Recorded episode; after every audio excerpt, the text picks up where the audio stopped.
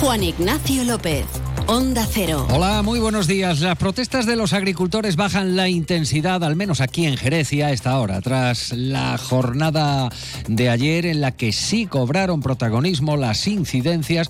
Hoy miércoles, tras las concentraciones de esta mañana en el entorno de Guadalcacín y en la salida de Jerez hacia la A381 Jerez de los Barrios, a esta hora hay tranquilidad. La Dirección General de Tráfico no indica retenciones, atascos o cortes de carretera en nuestra zona, a diferencia del entorno de Cádiz capital o a la altura de las cabezas, precisamente a la altura de donde se situaba hasta hace pocos años el peaje de la autopista. Enseguida se lo vamos a contar con más detalle, más desarrollo. Es miércoles, es 7 de febrero. A esta hora tenemos cielos cubiertos sobre Jerez. La temperatura es de 19 grados. Hay otros asuntos de la jornada que ya les avanzamos en forma de titulares.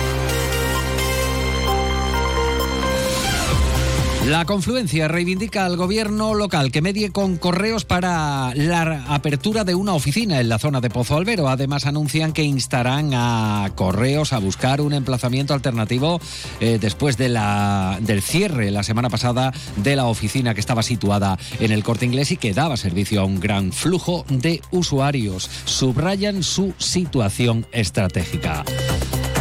La policía local interpone 38 sanciones en zonas de botellón. Por otro lado, los agentes han detenido a un individuo cuando supuestamente robaba en el interior de un vehículo y además la policía local está eh, incidiendo en controlar y reprimir a quienes hacen sus necesidades en la vía pública. Y la cineasta jerezana Paula Romero se hace con el premio Carmen del cine andaluz a su cortometraje Mother Trackers. La Academia de Cine de Andalucía reconoce este trabajo documental candidato a mejor corto documental en la 38 edición de los premios Goya. Antes de desarrollar estos y otros asuntos, vamos a conocer qué tiempo nos aguarda para las próximas horas. Agencia Estatal de Meteorología, Javier Andrés, buenas tardes. Buenas tardes. Durante esta tarde en la provincia de Cádiz tendremos cielos nubosos abriéndose claros ocasionales. Las temperaturas se mantienen con pocos cambios. Espera hoy una máxima de 20 grados en Arcos de la Frontera y Jerez de la Frontera, 19 en Algeciras, 18 en Cádiz y Rota. El viento será de componente oeste flojo. En el estrecho poniente flojo a moderado. Mañana no se descartan las precipitaciones débiles a partir de la tarde, más probables e intensas al final del día. En el cielo tendremos intervalos nubosos aumentando a nubosos o cubiertos. Por la mañana, bruma las temperaturas máximas se mantienen sin cambios o en ascenso. Máximas de 20 en Algeciras y Arcos de la Frontera, 19 en Cádiz. Las mínimas bajan en descenso, 11 en Cádiz, 10 en Algeciras, 7 en Arcos de la Frontera. Viento flojo variable aumentando a moderado el suroeste a partir del mediodía. En el litoral atlántico, rachas muy fuertes al final del día. El viernes se intensifica el viento en la costa y continuarán las lluvias. Es una información de la Agencia Estatal de Meteorología. Una de la tarde y 39 minutos. Continúan las movilizaciones de los agricultores, aunque todo apunta que con menor intensidad. De hecho, a esta hora no se observan complicaciones en los accesos a Jerez. Esta mañana la Dirección General de Tráfico mostraba retenciones en la A4 a la altura de Guadalcacín desde el kilómetro 631 al 633 en ambos sentidos. La rotonda de los Albarizones y la Corta han registrado esta mañana concentración de tractores, con lo que el acceso a la autopista AP4 se ha visto afectado al igual que ayer, aunque a esta hora hay normalidad. Cabe destacar que en la jornada de ayer un centenar de pasajeros se quedaron sin embarcar no pudieron tomar el avión a causa del retraso para poder acceder al aeropuerto. Hemos contactado con AENA, hemos pedido eh, pronunciamiento eh, sobre este asunto y si iban a articular alguna maniobra para facilitar que los viajeros no perdieran su avión, pero eh, de momento pues no hay declaraciones. Eso sí, según ha podido saber Onda Cero, la Guardia Civil incluso tuvo que presentarse en las instalaciones del aeropuerto para posibilitar el cambio de turno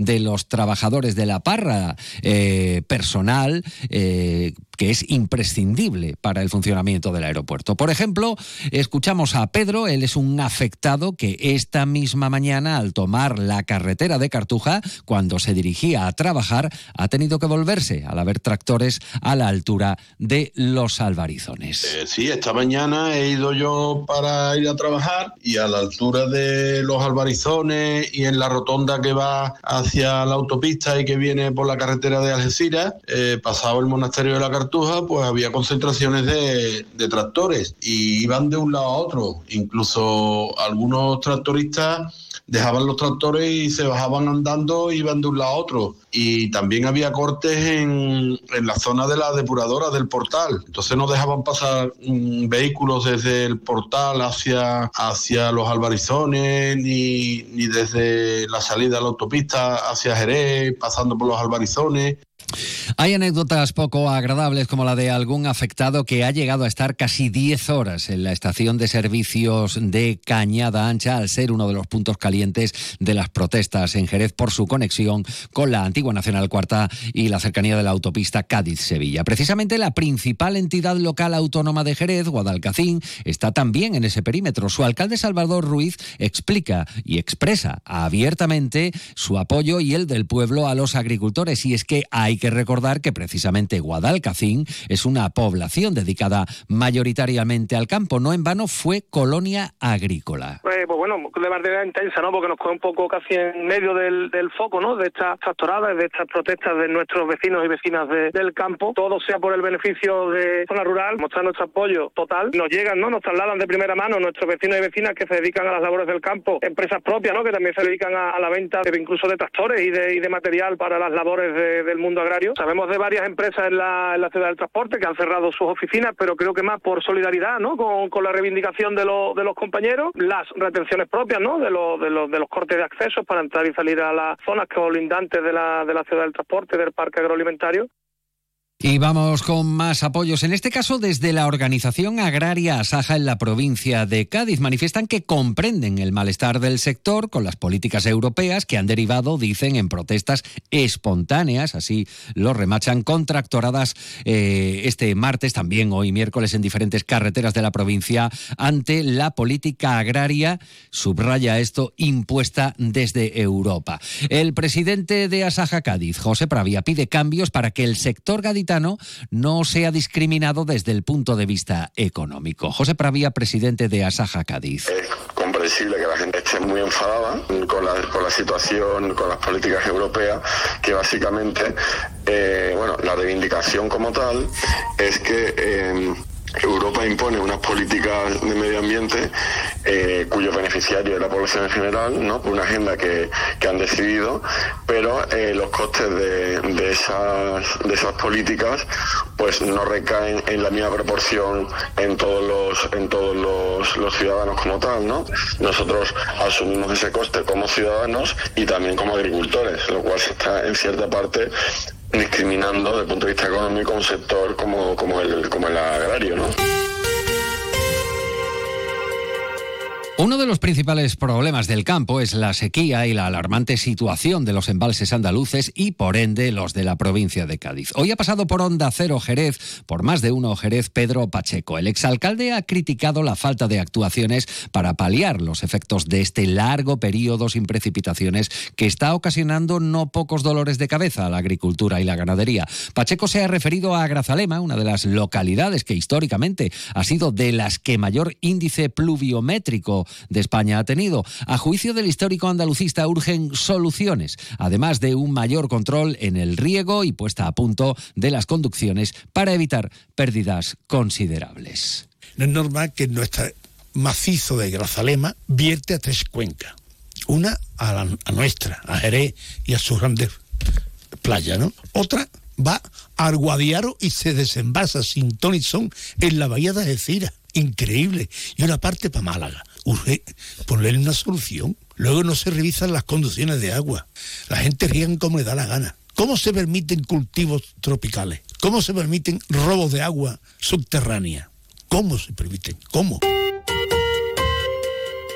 Una y 45 minutos de la tarde reclaman la apertura de una oficina de correos en la zona norte de Jerez. El Grupo Municipal La Confluencia instará a correos en el próximo Pleno Municipal a la reapertura de una nueva oficina en la zona de Pozo Albero, después de que la semana pasada eh, se clausurara la sucursal que hasta el 31 de enero funcionó en las instalaciones del corte inglés. La coalición de izquierdas defiende que los ciudadanos y ciudadanas no deben verse perjudicados por el cierre de esta oficina. Piden a correos que reconsidere esta decisión y busque un emplazamiento alternativo. Se suma la confluencia a la reivindicación de comisiones obreras de la apertura de esa nueva oficina, como explicaba en Onda Cero Rafael Tejada. Se cierra un centro de, trabajo, es decir, un punto de admisión como servicio público para toda la ciudadanía que vive por, aquella zona. Los cuatro trabajadores que había en, esa oficina pues han sido reubicados a otro centro de trabajo de la localidad y se pierde lo que son punto de, atención y, y, se masifica aún más los las tres oficinas que hay de atención al público que ya de por sí con las cuatro pues algunas veces se formaban unas colas que a veces tardaban casi una hora en ser atendidos los usuarios. Y el concejal Raúl Ruiz Verdejo, escuchaban a Rafael Tejada de Comisiones Obreras, Ruiz Verdejo asegura que estarán vigilantes sobre las consecuencias que supondrá el mencionado eh, cierre tanto para los trabajadores de correos como la para la merma de este servicio público y van a instar al gobierno local a que negocien y medien con correos para buscar una alternativa que no suponga un perjuicio para la ciudadanía. Cierre de esa oficina va a suponer un importante perjuicio para muchos jerezanos y muchas jerezanas y además va a saturar el resto de, de oficinas con las que cuenta correos en la ciudad. Es por ello que instamos al gobierno local del Partido Popular a que no se quede de brazos cruzados, a que sea proactivo, a que medie con eh, correos para la reapertura de esa oficina en el mismo distrito para garantizar que se presta el servicio postal, el servicio de correos en las mismas condiciones o mejores de eh, las condiciones en las que se ha prestado hasta ahora. Una de la tarde y 48 minutos. La policía local ha realizado tres detenciones y llevado a cabo un control en la zona del botellón con 38 sanciones. Han atendido además ocho requerimientos de servicios humanitarios.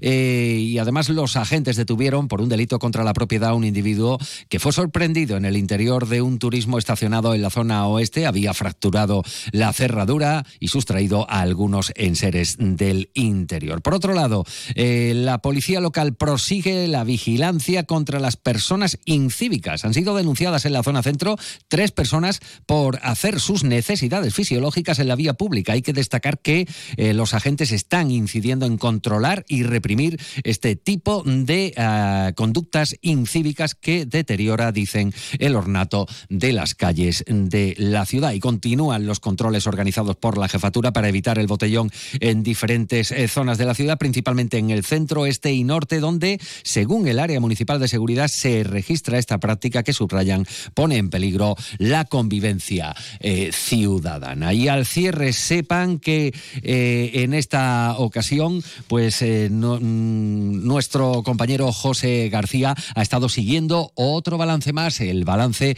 de la gestión del área municipal de turismo en el Ayuntamiento de Jerez. José. Entre algunas de las actuaciones que ha apuntado Antonio Real ha sido el relativo a las mejoras en el Alcázar de Jerez y más concretamente al centro de recepción al visitante dentro del plan turístico de grandes ciudades. Otra iniciativa puesta en marcha también por el plan turístico de grandes ciudades, también el ayuntamiento ha aprobado este mes de febrero el proyecto de adecuación de espacios y del centro de recepción al visitante del conjunto monumental del Alcázar. Gracias, José García. Llegamos así a las 2 menos 10. Continúan informados en compañía de Onda Cero. Esta información la puede volver a escuchar en unos minutos en ondacero.es. Onda Cero Andalucía, sobre todo.